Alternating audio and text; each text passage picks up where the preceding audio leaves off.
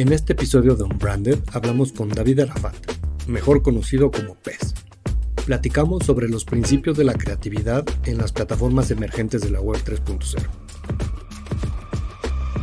sin duda la creatividad, y como lo definías, es la manera más distópica, tal vez la manera más extraña de resolver algo, ¿no? Y eso lo aprecia evidentemente quien recibe esa solución y quien ve cómo se soluciona ese problema. Pero pues si la llevamos más allá del marketing, pues al final está presente en todos lados, en todas las profesiones. La creatividad pues al final tiene que ver con un doctor puede ser extremadamente creativo y puede inventar algo, ¿no? Que, o tener una idea para que alguien más la pueda inventar y hacerla realidad, Entonces creo que si nosotros consideramos a la creatividad como pues ese superpoder humano, creo que eh, está ligado totalmente a la tecnología e inclusive la, e inclusive la empuja, ¿no? La impulsa para que pueda desarrollarse más. Platicamos de cómo se han aplicado estos principios en campañas de marketing por algunas de las marcas más grandes del mundo siempre vamos a necesitar especialistas y más ahora, ¿no? Con la parte de, la, de, de, donde se está moviendo el mundo en cuestión tecnológica, evidentemente con todo, desde la educación, desde el marketing, todo, ¿no? Va de la mano con esta nueva visión de, pues, de la web 3.0, de la web de valor. Además, hablamos sobre qué esperar de estas tecnologías emergentes y dónde deberíamos de poner la atención. On Branded un espacio para compartir lo mejor del marketing y aprender de los expertos. Con Alex Gersberg, Berna Pavón y Jerónimo Ávila. ¿Qué tal? Bienvenidos a Branded, un podcast de marketing. El día de hoy platicaremos de la creatividad y la web 3.0. Mi nombre es Berna Pavón. Y yo soy Alejandro Gersberg y hoy nos acompaña un amigo, un creativo por naturaleza, un, genio de la tecnología, David Arafat, mejor conocido como El Pez, este, que es un creativo generalista desde los inicios de los 2000, siempre con una perspectiva cercana a cómo la tecnología, la producción audiovisual y los activos digitales pueden convivir en función de resolver algún problema para los consumidores, para las personas. Hoy en día trabaja dirigiendo a los equipos creativos y de producción en la agencia Element, es una agencia digital integrada en la Ciudad de México y lleva tres años como mentor en Miami Ad School impartiendo clases como Creative Technology and Interactive Concepting y además es parte de un proyecto de capacitación creativa para empresas y un gusto tenerlo aquí con nosotros. ¿Cómo estás, Pez? Fue todo un nerd. Oigan, este, gracias por por recibirme, amigos. Todo un gusto. ¿No? ¿Qué sería de nosotros sin algunos nerds en los temas que nosotros somos completamente ignorantes?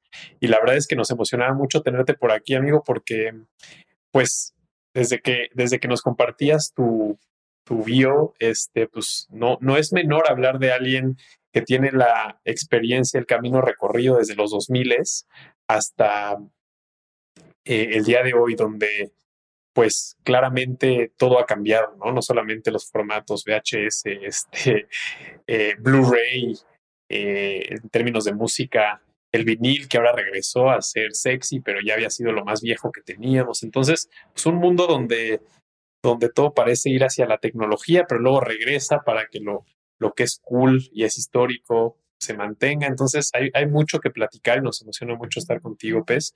Eh, y, me gustaría empezar con, con una pregunta que, que, tal vez es un poco rara y, compleja, pero quería saber tu punto de vista en cuanto a la creatividad y cómo se conecta con la tecnología, ¿no? Un punto de vista de todos los que hacemos marketing es que la creatividad tiene que ser la herramienta con la que puedes resolver problemas de consumidor, de usuario, de personas, pero ya es suficientemente compleja por sí sola y luego lo tienes que conectar con eh, este mundo de la tecnología y bueno, se, se, convierte en algo casi que overwhelming o difícil de, de, conectar y usar en paralelo. Entonces queríamos conocer tu punto de vista en cuanto a cómo se afecta la creatividad con la tecnología, qué valor agrega, en qué momentos puede ser más un obstáculo que una herramienta.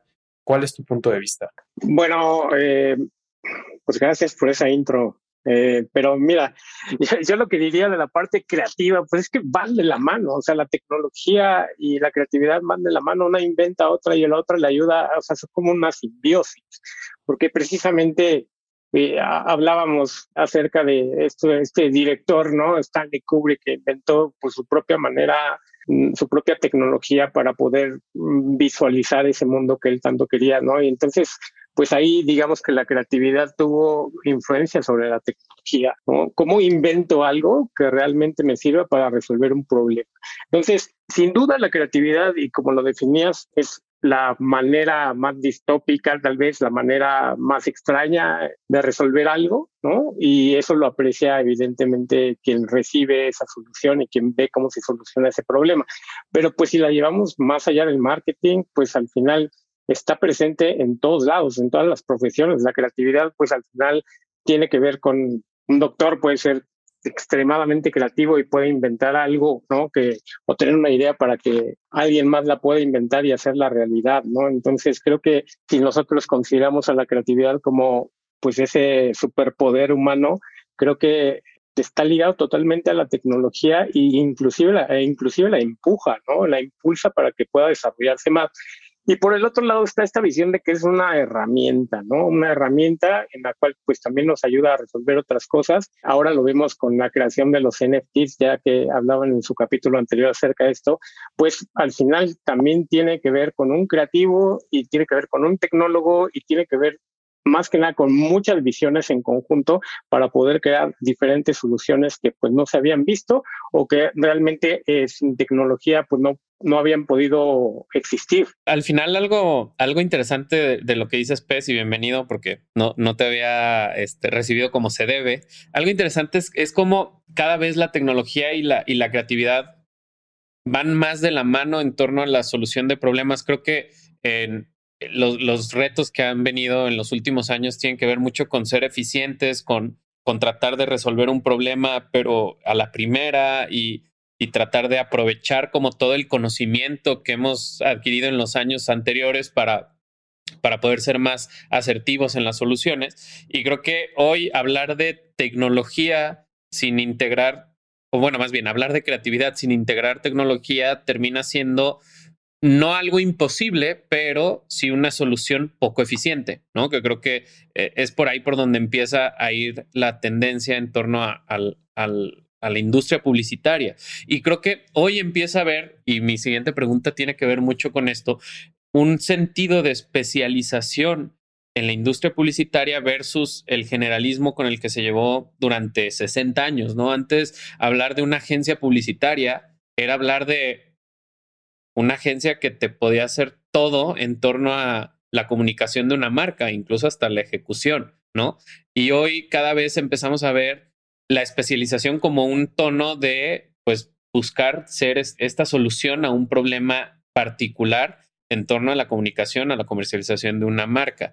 ¿Qué opinas tú en torno a eso? ¿Crees que pueda seguir habiendo estas agencias generalísimas de, que hacen todo o crees que hoy el futuro está en esta especialización? Yo creo que necesitamos de los dos, necesitamos los dos perfiles porque pues al final, eh, ahora sí fui, no, soy del todo este, empírico, ¿no? En mis conocimientos ahorita que hablamos acerca de, de la educación y vamos a hablar de la educación y de cómo aprenden las personas hoy en día, pero fíjate que cuando yo fui a la escuela de animación, había un maestro nos dijo en esa ocasión, pues tienes de dos, ¿no? O hacer brazos de Woody, ¿no? En 3D y pues hacerlos chidos, ¿no? Y, y, ser parte de la fábrica, o crear tu propia historia, aunque no se vea como Toy Story, ¿no? Entonces, ¿qué prefieres hacer? Y creo que es una decisión de vida esa, ¿no? Específicamente, pero sí tiene, sí tiene un, el, contrato de ser generalista, sí tiene algo en, en letras chiquitas, que básicamente es güey, si quieres ser generalista, vas a tener que saber muchas cosas y a lo mejor no te vas a clavar tanto como para poder vivir de,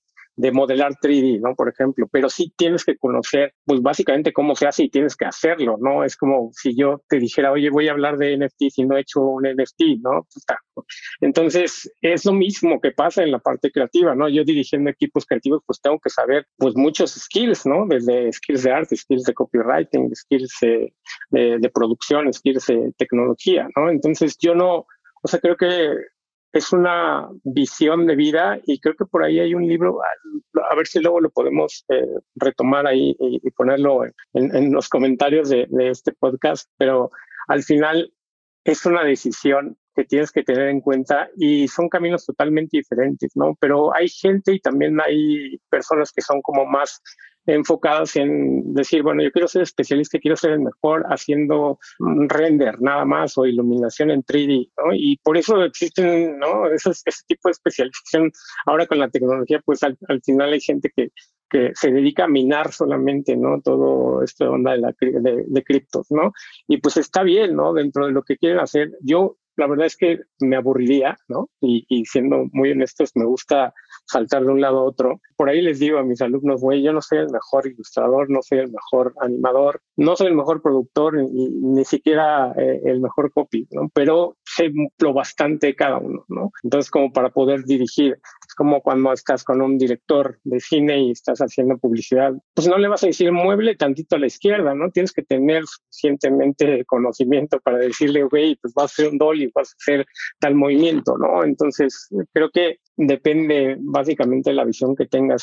Siendo eh, eh, muy, muy frío en lo que voy a decir, pues sí se va, siempre vamos a necesitar especialistas y más ahora, ¿no? Con la parte de, la, de, de, donde se está moviendo el mundo en cuestión tecnológica, evidentemente con todo, desde la educación, desde el marketing, todo, ¿no? Va de la mano con esta nueva visión de, pues, de la web 3.0, de la web de valor. Y me gusta mucho cómo lo planteas, ¿ves? Porque yo creo que la evolución está en el mix entre los generalistas que utilizan eh, las herramientas que también tienen su propio especialista, ¿no? Y creo que el trabajo en conjunto y el sweet spot de esas personas trabajando en conjunto es que se, se, se abre una ventana mucho más poderosa de posibilidades, ¿no? Creo que guardando la proporción, pero es un ejemplo como que, me gusta mucho el decir, por ejemplo, hay alguien que puede ser un gran deportista, ¿no?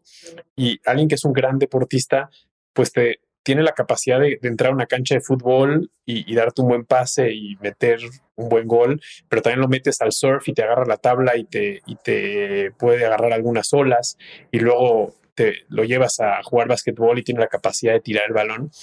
Y, y es una persona que también logra a nivel creativo, entendiendo la creatividad como una capacidad de resolución de problemas, de tener una mente abierta, pues seguramente lo, convierte a alguien más generalista en alguien potencialmente, no necesariamente es un, es un hecho, pero potencialmente en alguien que puede resolver más conociendo de más lugares. Pero también tienes que tener a los Messi de la vida, ¿no? Donde pues Messi se dedica, es el crack del fútbol y tal vez le das un balón de básquet igual y, y, y, los, y lo hace sentir incómodo, ¿no? Le pones una tabla de surf y se nos ahoga, pero cuando se trata de fútbol es el personaje, ¿no? Y me gusta mucho esa postura porque creo que el mundo necesita de, de los que dibujan los brazos de, de, Woody, pero también los que hacen su propia historia.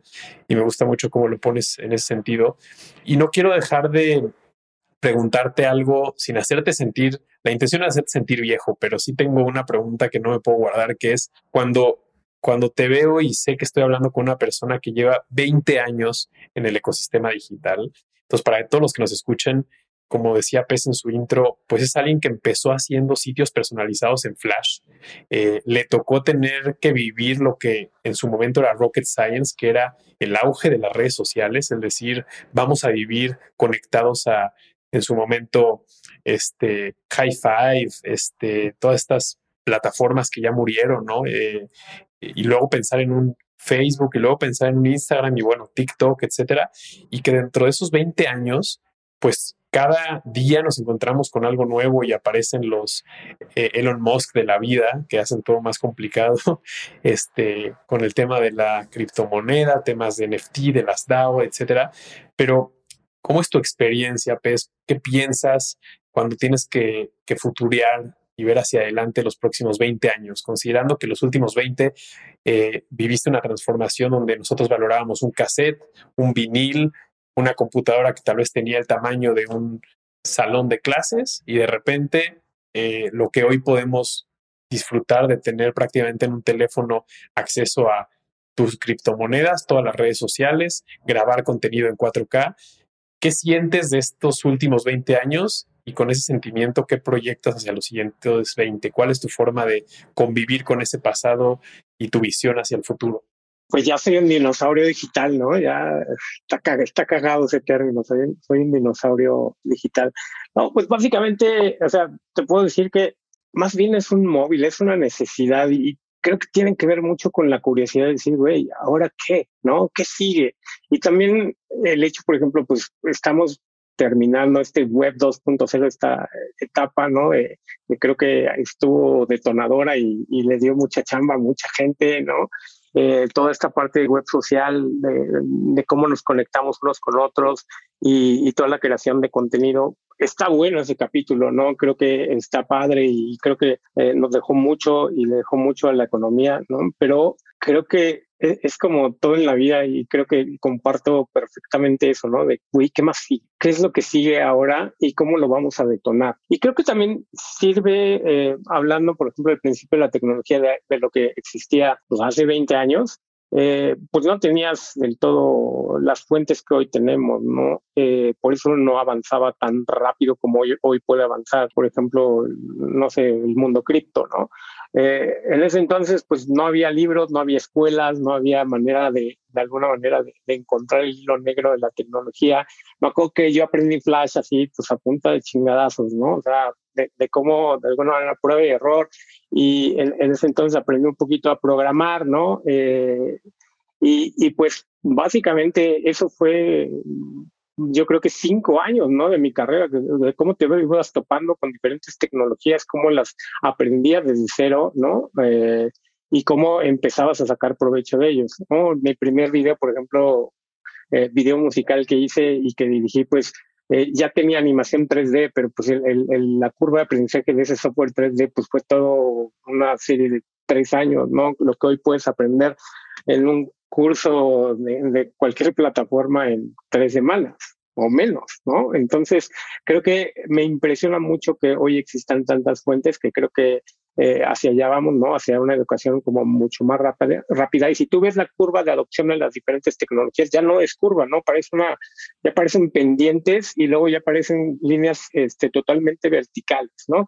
Entonces, eh, aprendiendo de ahí, yo creo que lo que sigue es básicamente esta web 3.0 que estamos llamando web de valor y que tiene un factor bastante, poco llamaría distópico, ¿no? La parte de la descentralización del valor de esa web, ¿no? Ya vivimos que, eh, que alguien pueda tener tu data y que la data es lo más importante que alguien más puede tener dentro de ese pasaporte de la web.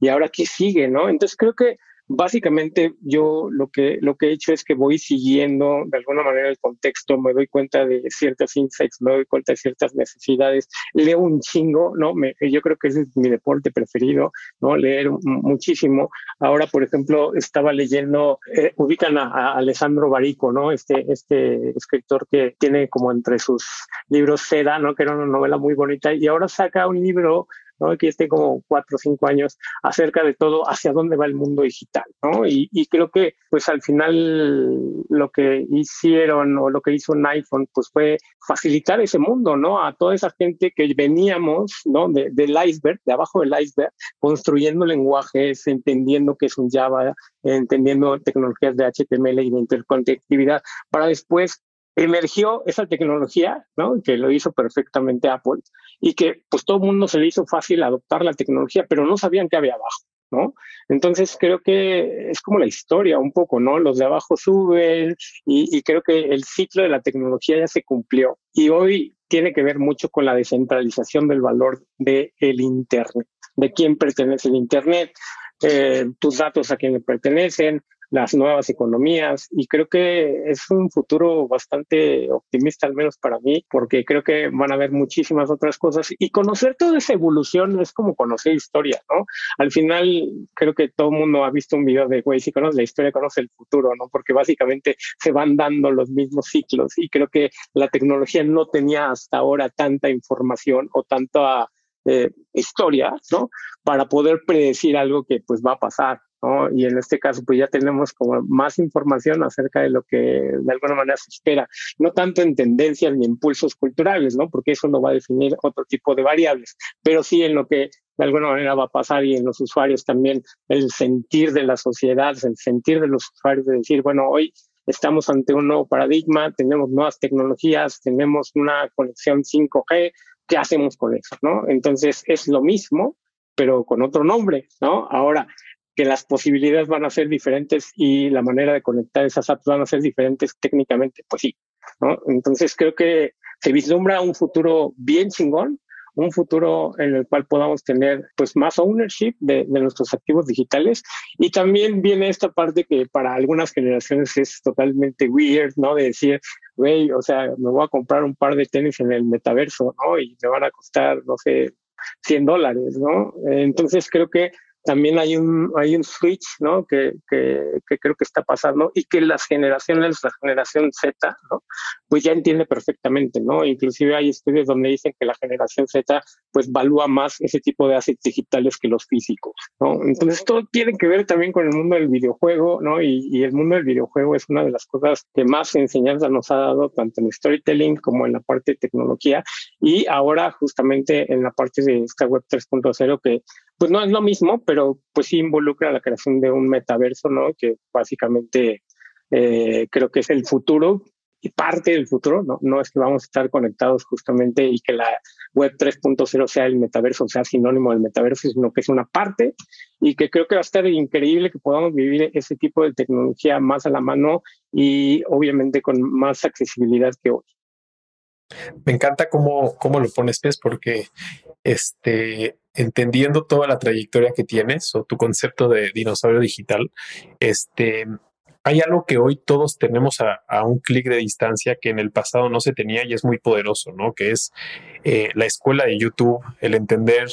Eh, tu, tuve la oportunidad de conocer a una persona que aprendió a minar Ethereum este, en YouTube, ¿no? Y, y creo que es algo donde pues literalmente los límites hoy los tienes en la capacidad de tener acceso a Internet y en lo que tú priorizas tu tiempo eh, para dedicarlo eh, a aprender sobre qué quieres aprender. ¿no? Creo que hoy vivimos en un mundo donde habrán muy pocas artes y muy pocas disciplinas en las que, de las cuales no haya conocimiento en Google o en YouTube. Entonces, creo que hoy eh, la, la capacidad que tenemos para aprender de temas que desconocemos a un clic de distancia es brutal.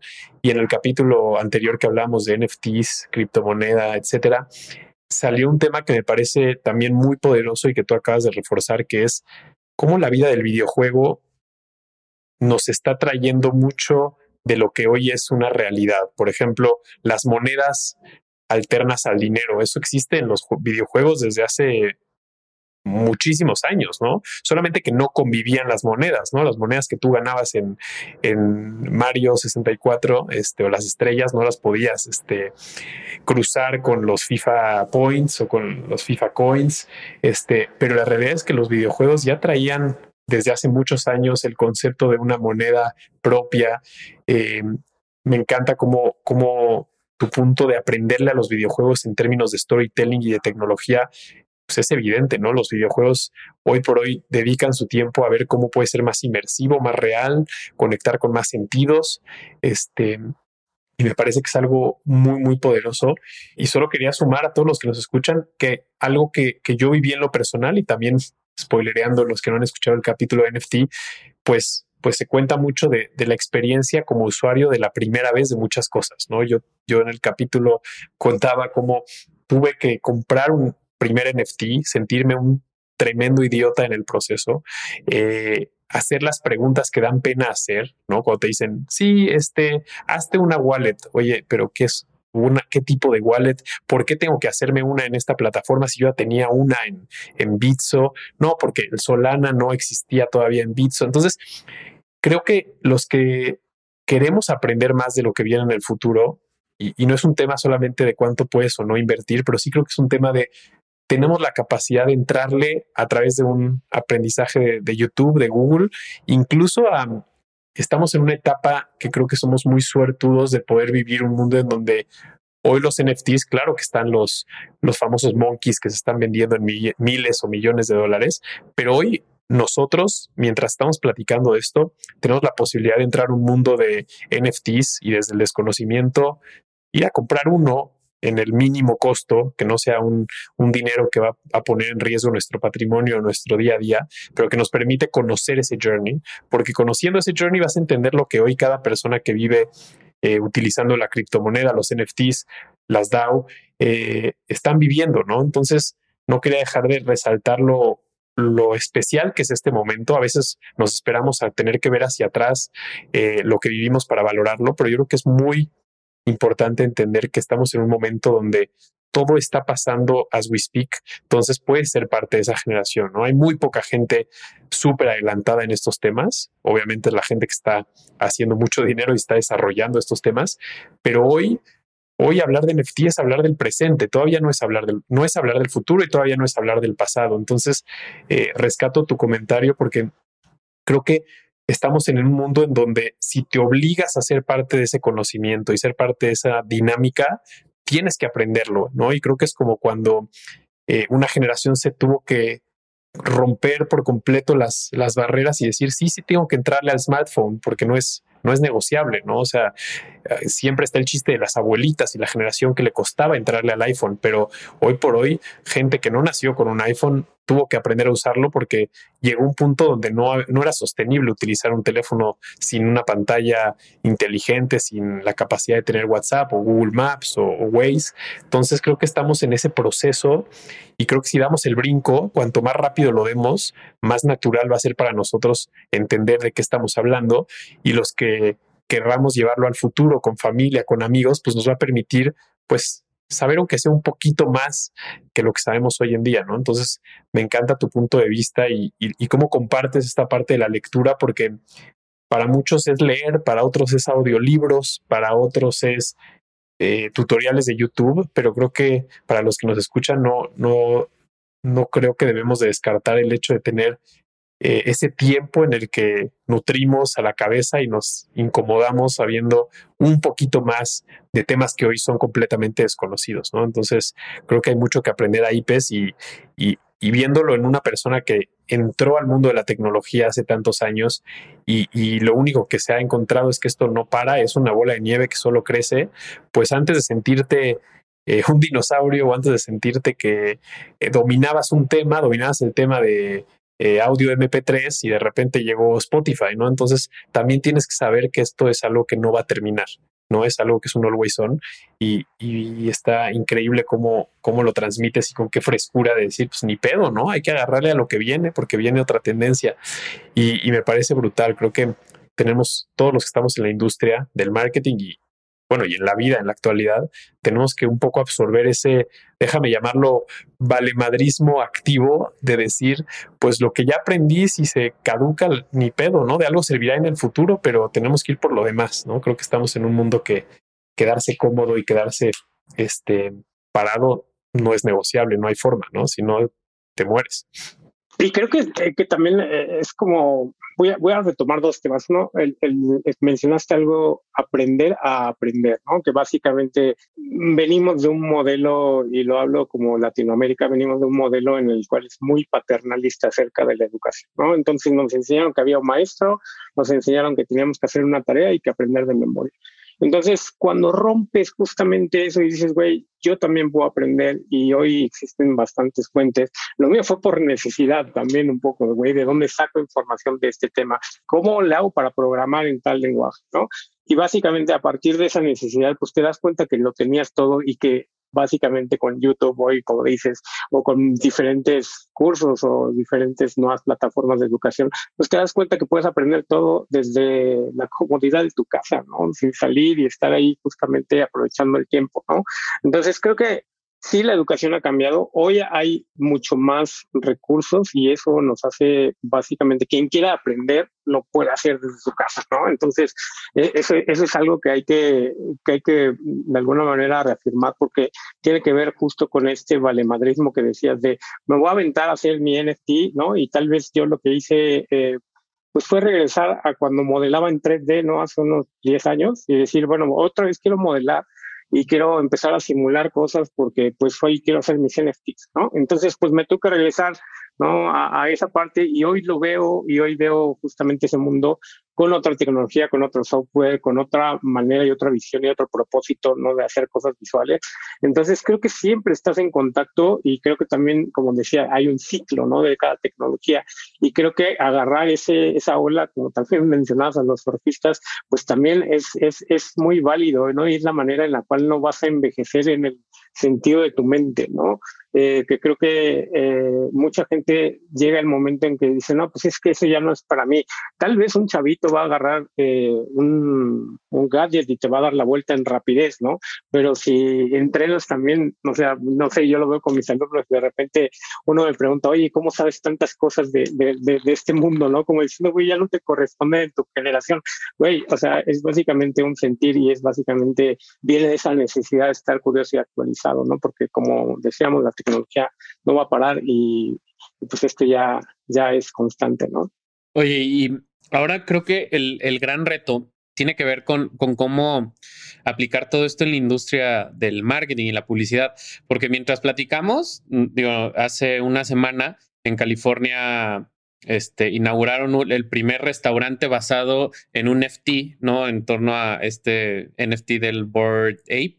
¿No? El, el, el, simio este como con cara de aburrido. Y entonces a un emprendedor se le, le, a partir de ser como de las colecciones más valuadas en el mercado, pues se le ocurrió empezar a hacer un restaurante, un, un fast food de hamburguesas y empezar a entender, porque creo que algo sobre la inauguración era que si tenías este NFTs o con, o con pedazos de criptos podías pagar en, la caja y, en esta misma caja se van a empezar a, a aceptar todas estas monedas este, digitales. Entonces, pues bueno, son como cosas que entonces empezamos a entender que ya este lenguaje convive con el mundo actual y hay una gran oportunidad de negocio en torno a marcas que ya empiezan a lanzar sus propias colecciones de, NFT. No sé si se llaman colecciones o no. Yo creo que soy el más este, ignorante en este tema, pero, pero al final empieza a ver esta gran oportunidad como en su momento a lo mejor fue el decir voy a monetizar mi canal de YouTube, ¿no? Sí, yo creo que las marcas tienen un papel fundamental, ¿no? Si, si nos vamos al tema de los NFTs, pues mira, co-creación, ¿no? Todo lo que está haciendo Adidas, todo lo que están haciendo junto con los usuarios, pues al final es una co-creación y también dar el crédito y el valor a los que somos productores de, de este tipo de piezas, ¿no? Entonces, güey, pues ahí te va una lanita, ¿no? Es, lo creamos juntos y creo que eso hace de alguna manera este principio de la descentralización y también de, de, darle a cada quien el valor que le corresponde más justo, ¿no? El trading, ¿no? Entonces las marcas tendrían que empezar a fijarse en la co-creación de todo este tipo de estrategias basadas en, en estos activos digitales. Y eh, en el mundo, por ejemplo, cripto, pues sí, hay marcas que ya aceptan, ¿no? Muchísimas, eh, por ejemplo, Home Depot, ¿no? Sabía en Estados Unidos ya acepta cripto, ¿no? Y mientras más, de alguna manera, eh, este lenguaje, pues lo voy a llamar lenguaje, porque no es lenguaje eh, técnicamente, pero mientras más eh, sea este valor aceptado, pues evidentemente la gente va a tener que eh, forzar, ¿no? A hacer uso de estas tecnologías. Y también las tecnologías se van haciendo más blanditas, ¿no? Porque no es lo mismo hablar de minar hoy Ethereum, ¿no? A minar hace, pues, no sé, hace cinco años, ¿no? Que totalmente es diferente la accesibilidad que se ve hoy en las tecnologías precisamente pues es eso, ¿no? Van madurando y van haciéndose más democráticas, que creo que eso es, hay, hay, hay que tener la sensibilidad para saber en qué momento tienes que estar ahí, ¿no? Justo cuando, eh, hablando, por ejemplo, de marketing, ¿no? De cuando el target de alguna manera ya tenga esa sensibilidad o, pueda tener justamente eh, la posición para bajar una wallet que no sea las wallets que, que se usan, que sea una, una más universal, pero eso ya tomó tiempo de madurez del mercado. ¿no? Entonces, si, si por ejemplo hoy agarras MetaMask, ¿no? Y MetaMask pues ya es algo que es un poquito más democrático y, y, y empiezas a hacer una estrategia de NFTs, pues entonces va a ser mucho más eh, agradable y mucho más eh, blando el proceso de adopción y no es lo mismo que hace un año, ¿no? Hace dos años. Entonces creo que hay que, las marcas sí tienen que estar definitivamente tanto en el metaverso como en la parte de creación y co-creación con, con autores de NFT y esta, y, este, digamos, estos artistas que, que, estamos también creando cosas. Y por el otro lado, eh, creo que el metaverso es algo donde pues al final vas a acabar topándote a las marcas, ¿no? Porque ahí va a haber una tiendita, va a haber una marca, un apparel, ¿no? Va a haber muchísimas cosas que al final pues es la promesa de este mundo eh, digital. Y creo que pues al final las marcas tendrían que estar, y, y, obviamente hay una competencia, ¿no? Entre las marcas, quien adopte la tecnología más rápido también se vuelve un game changer, ¿no?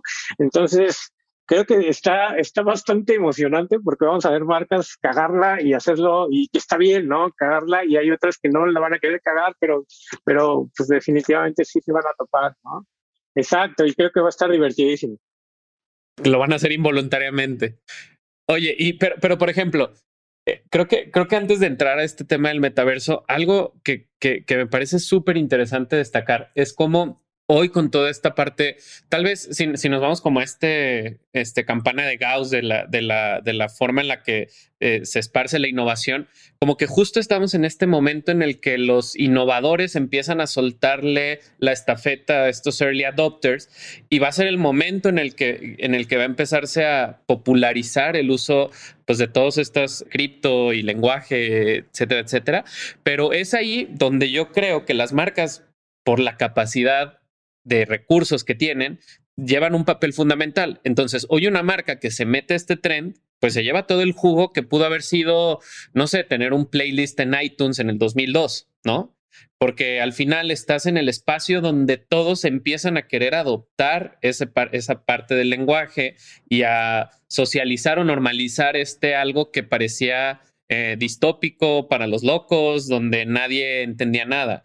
Y, es exactamente lo mismo que pasó con social media y probablemente es lo mismo que pasó con el tema de, data science, que hoy es ese momento en el que las marcas, tal vez, eh, a, mí, me gusta medio, medio tirar el hate, eh, digo, yo, yo apenas tengo 10 años en esta parte de comunicación digital, pero, pero hay marcas que hoy nos buscan y nos dicen, oye, ¿qué puedo hacer para hoy montarme a la parte digital? Y yo, pues regresar el tiempo hace 10 años donde, donde tú juzgabas que todo esto era para, para locos e era innecesario y tú seguías pagando espacios publicitarios en, en, televisión, ¿no? Entonces creo que el, ese momento, o sea, si alguien nos está escuchando y dice, no quiero que se me vuelva a pasar el, el trend de lo que fue social media a lo que es hoy todo este tema de cripto y, y, nuevos lenguajes, pues es ahora, ¿no? Hoy el momento en el que eso se está llevando. Y entonces el siguiente tema es qué pedo con el metaverso, porque entonces ya no hay versos y es metaverso y entonces,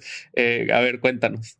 No, regresando un poco acerca y antes de pasar al metaverso, creo que pues evidentemente también tiene que hacer coherencia con qué marca seas, ¿no? Porque al final pues ya vimos a, a Dolce Gabbana hacer una colección impresionante de NFTs, ¿no? Con evidentemente eh, prendas, ¿no? Que también viven en un look 4K, pero de repente también está en su versión física y también tienen experiencias incluidas como en el GNFT. Entonces, el NFT, lejos de ser como esta pieza de arte, tiene mucho más posibilidades, ¿no? Que pues al final algunas marcas lo están usando como CRM, ¿no? Otros como Loyalty Programs. Está cagado, ¿no? O sea, al final sí tiene esas, esas posibilidades, pero tiene algo mucho más allá y que es justamente la conexión con el metaverso, ¿no? Que el metaverso básicamente, pues, es este, imaginen, vayamos a, hagamos un flashback al 2000, ¿no? Donde estaba este Second Life.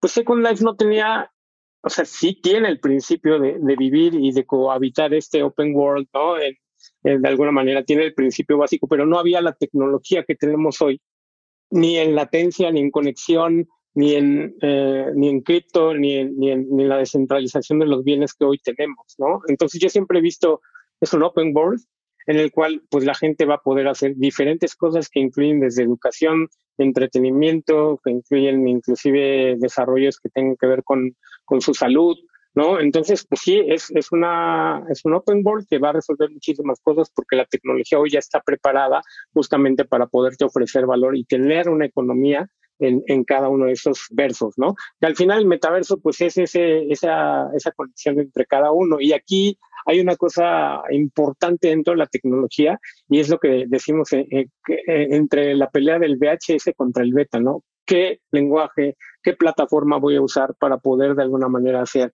este metaverso, ¿no? Entonces ya hay muchas cosas. Nvidia está haciendo cosas increíbles, ¿no? Con su proyecto este Omniverse, de, de, qué manera conjuntamos cada una de las cosas, ¿no? Porque no es lo mismo que yo me compre unos zapatos en un, en un metaverso y que luego pase a otro y ya no, ya no, ya no se vean igual, ¿sabes?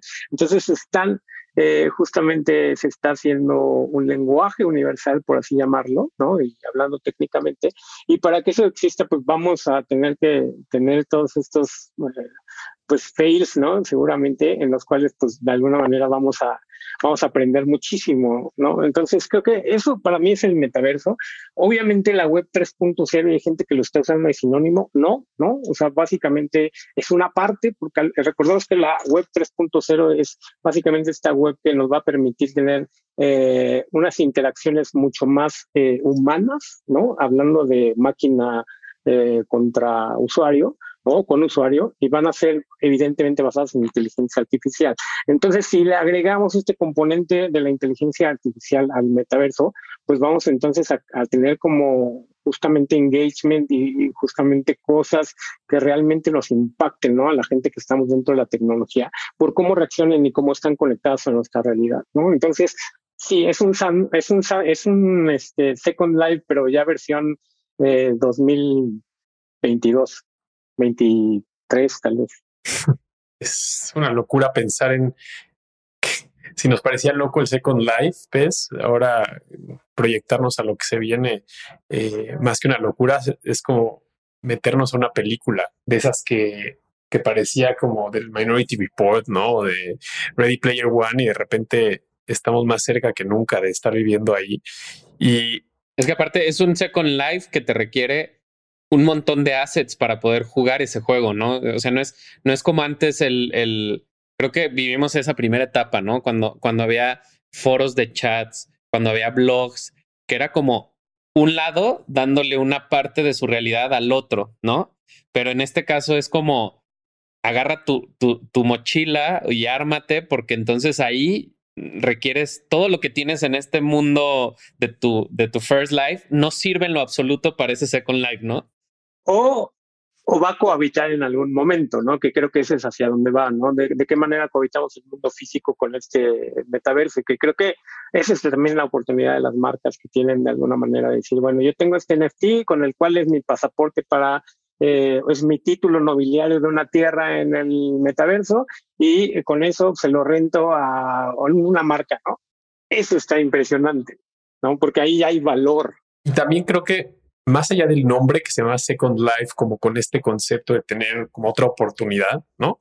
Algo que, que en la actualidad es diferente y me parece más este como revelador incluso para las marcas, para el mundo de marketing, la publicidad, etcétera, es que ahora no es como que una segunda vida que te da otra oportunidad de otras cosas o de conectar con otra gente, sino ahora más bien es cómo se conectan esos dos mundos, ¿no? Cómo ese portal de alguna forma se abre y, dejas de ver el mundo conectado con el, online, con el offline, porque un poco usando los ejemplos que dices de marcas de ropa, pues número uno, la, nueva generación ya lo valora, ¿no? O sea, si su, si su avatar en el juego tiene los tenis que ellos compraron en la tienda, automáticamente lo van a ver como un valor agregado, ¿no? O sea, si yo a una tienda Nike, me compro mis tenis y con el precio de comprar los tenis en físico, gano la posibilidad de que mi personaje eh, en, en, otro verso pueda también tenerlos, pues automáticamente ya es, eh, empiezo a conectar el mundo offline con el mundo online y parece casi que una capacidad eh, es casi que una oportunidad que no puedes dejar pasar. Y ya ni sería cuando alguien ni siquiera los compró en físico, ¿no? Solamente los compró en digital. Entonces, me parece interesante que la Second Life parecía que era una capacidad de vivir algo que no estás pudiendo vivir en tu First Life o en tu vida real. Y ahora casi que tenemos que tener la capacidad de vivir en los dos mundos que algún día se van a colapsar y van a ser uno, solo y Berna y, y Pez van a ser Berna y Pez eh, físico yendo a tomar una chela a un bar, pero también van a existir Berna y Pez en el metaverso que tendrán que decidir si también van a ir a tomarse una chela o más bien están yendo a cazar zombies o lo que sea, pero, pero se juntaron estos, se, se abrió un puente que conecta este, estos dos mundos. Ahora, este mundo, eh, y me gusta cómo lo defines y lo ejemplificas, Alex, pero va a suponer muchísimas cosas y muchísima chamba para muchos especialistas, como habíamos empezado esta plática. imagínense escribir, ¿no? Todo este tipo de mecánicas y todo este tipo de, gamificación que va a existir dentro de cada metaverso. O sea, por ahí ya hemos visto, ¿no? Cómo los escritores de cine tienen pedísimos para escribir un videojuego, ¿no? Un videojuego de branch, ¿no? Güey, eh, por ahí hay una anécdota, ¿no? Que decía, básicamente pedimos un año, los dos escritores muy famosos, este, básicamente queríamos un año para poder escribir un, videojuego tipo branch, ¿no? Y, terminaron siendo cinco, porque eran cinco veces ese guion. Entonces, hoy lo que vamos a ver a nivel de storytelling, a nivel técnico, a nivel plataformas, a nivel ingeniero, ¿no? Va a ser pues cómo trabajamos todos en conjunto, ¿no? Desde esta persona que tiene la perspectiva de acerca de la gamificación o esta persona que al final es el creativo, ¿no? Que, que, define un poco el mundo y las reglas de ese mundo, pero tiene que trabajar directamente con el guionista y tiene que trabajar con la parte técnica. Entonces, creo que el videojuego nos enseñó mucho y nos sigue enseñando, pero creo que ya es hora de ponerlo en práctica, ¿no? Yo siempre les digo también a mis alumnos, jueguen videojuegos, ¿no? Porque existe una generación, ¿no? Que, que yo le llamo la generación este, Columbine, ¿no? Que dejó de jugar videojuegos, ¿no? Y son muchos, son millennials. Y hoy, pues vemos esa capacidad también de, de poder resolver las cosas en gente que ya, chavitos que hoy están jugando videojuegos y que, como decíamos, no tienen mayor facilidad para poder eh, introducirse en tener un MetaMask o alguna posibilidad técnica para tener sus, eh, sus assets digitales, ¿no? Entonces, creo que hay, cabida para todo el mundo y para muchísimas profesiones, eh, inclusive la médica, inclusive la financiera, ¿no? Con todo este mundo cripto. Eh, yo estudié finanzas alguno, en algún momento y, creo que hoy con el cripto, pues eh, y con esta visión de la tecnología, pues me da como para divertirme muchísimo, ¿no? En mis ratos libres en lugar de ver Instagram, ¿no? Entonces estoy aprendiendo justamente cripto, ¿no? De stocking y, cosas de ese tipo, que creo que también el, la forma en la que aprovechemos el tiempo con tantos recursos que tenemos hoy va a ser definitiva para poder eh, centrarnos en lo que queremos hacer, ¿no? En este mundo web 3.0. Qué chido, pues. Digo, la verdad es de que este, este capítulo, digo, no, no, no, no me acuerdo de un capítulo que nos pese cerrar, pero creo que este en lo particular a mí eh, eh, eh, me, pesa mucho cerrarlo por el hecho de todo ese mundo por conocer. me quedo un poco con, con este cierre de, de, pues de, al final estamos llegando a un momento donde todas esas cimientos que, en los que se vinieron trabajando en los últimos años hoy están dando para otro tipo de, de, futuro que tal vez ese presente o futuro inmediato, pues va a requerir mucho de, ir aplicando estas habilidades, de ir especializándose, de ir entendiendo un poco más de, de, del mundo de los videojuegos y cómo eso ya empieza a ser esa normalidad, porque creo que también algo, algo interesante eh, para cerrar es cómo ciertas industrias como la industria del gaming, la industria del entretenimiento, que fueron en, su momento como las industrias ninguneadas, hoy son las que terminan definiendo por completo otras industrias que tienen años, ¿no? Arquitectura. Eh, por ejemplo, hoy los mismos, los mismos edificios inteligentes buscan espacios de coworking, de, de, especialización, internet de alta velocidad, que a lo mejor en un momento ni siquiera era una necesidad porque era como que, bueno, el loco que juega videojuegos, el loco que se conecta a internet, ¿no? Pero hoy pues terminan siendo la base de cualquier otra industria, ¿no? Entonces eh, me quedo como con mucho esa inquietud de, de seguir como redefiniendo por los próximos 20 años, seguir leyendo, seguir entendiendo de este mundo que viene, porque pues ahora sí que eh, esto va tan rápido que ya en una semana que te tomes de vacaciones te quedas fuera de la jugada, ¿no? Eh, yo le llamo a este efecto la venganza de los nerds.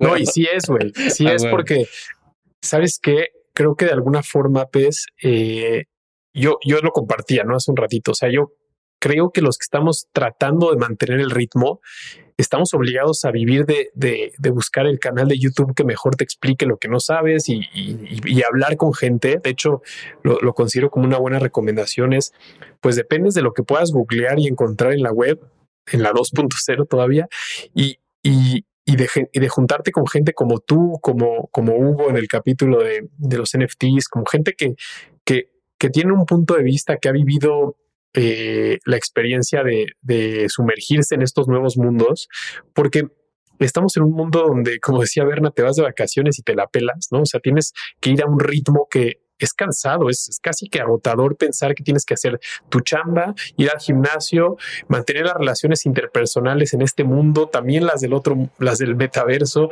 Entonces suena casi que un pinche reto de otro mundo tratar de mantener todo, todas las esferas que, estamos malabareando sin que se caigan.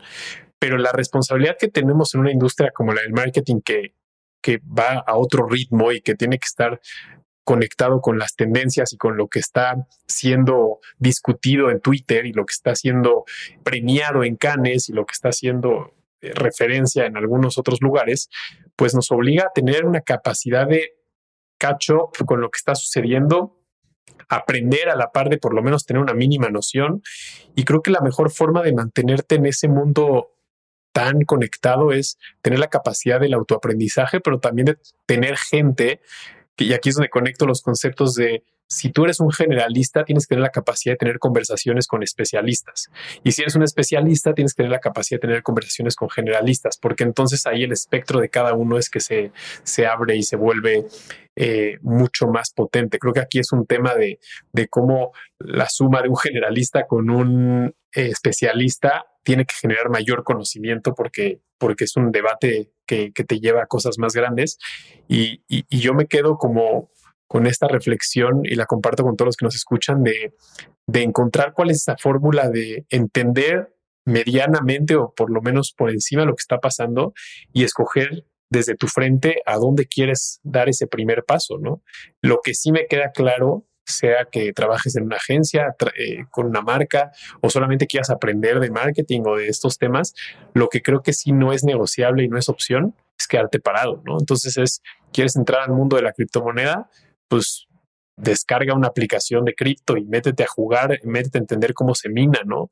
Eh, quieres entender los videojuegos porque no estás metido en ese mundo, pues tal vez consigue un conocido, un amigo y siéntate a jugar una tarde con él y entiende por qué la gente dedica horas y horas y se volvió ya un deporte, ¿no? Entonces creo que ser siendo un capítulo muy enfocado en la venganza de los nerds, pero también nos, nos, nos, este, nos Es un buen título, ¿no? sí, total de hecho, dejémoslo así, la venganza de los nerds, pero, pero me gusta porque también más allá de, de entender y darnos, abrirnos los ojos de varios temas, creo que hay un concepto que es básico de desarrollo personal y de desarrollo profesional que es never stop learning y, y, y, esa parte de no dejar nunca de aprender, pues es la única que te va a permitir no convertirte en un coche que ya no circula, güey, ¿no? Entonces creo que ese concepto eh, más allá de que si, hay muchos que escuchan conceptos que les suenan como de otro universo, pues por lo menos lo que tenemos que absorber es eh, esa provocación de no detenernos y mantenernos curiosos. Creo que lo conecto con la creatividad. Tú siendo alguien tan creativo, si pierdes la capacidad de asombro y, la curiosidad, la creatividad se muere. Claro, sí. aparte también es, yo, yo la verdad es que cuando me siento cómodo es que algo anda mal. 100%. Es, el, es el síntoma inequívoco. Pues, pues, muchas gracias por acompañarnos el día de hoy. Este, recordarle pues a todas las personas que, que escucharon este podcast y les gustó, que lo compartan, que nos sigan dentro de nuestro canal de Spotify, que nos califiquen, eh, que compartan nuestras redes sociales como un branded podcast.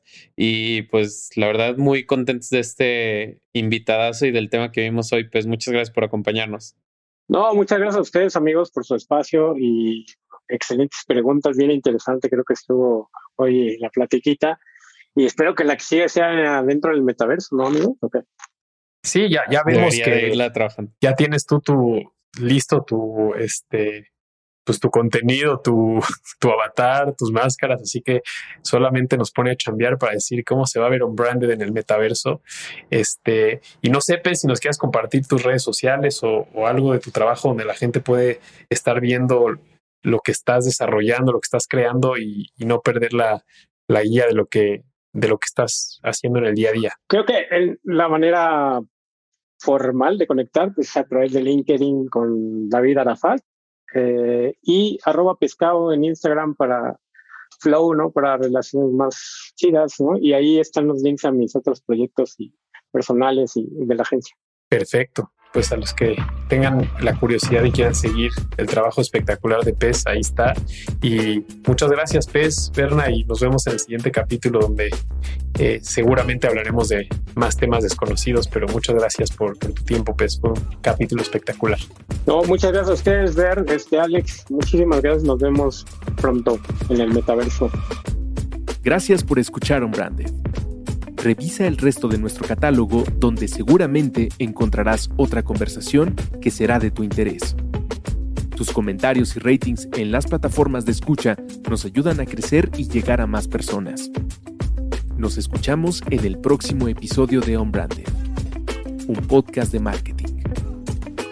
On Branded es una producción de Sonoro.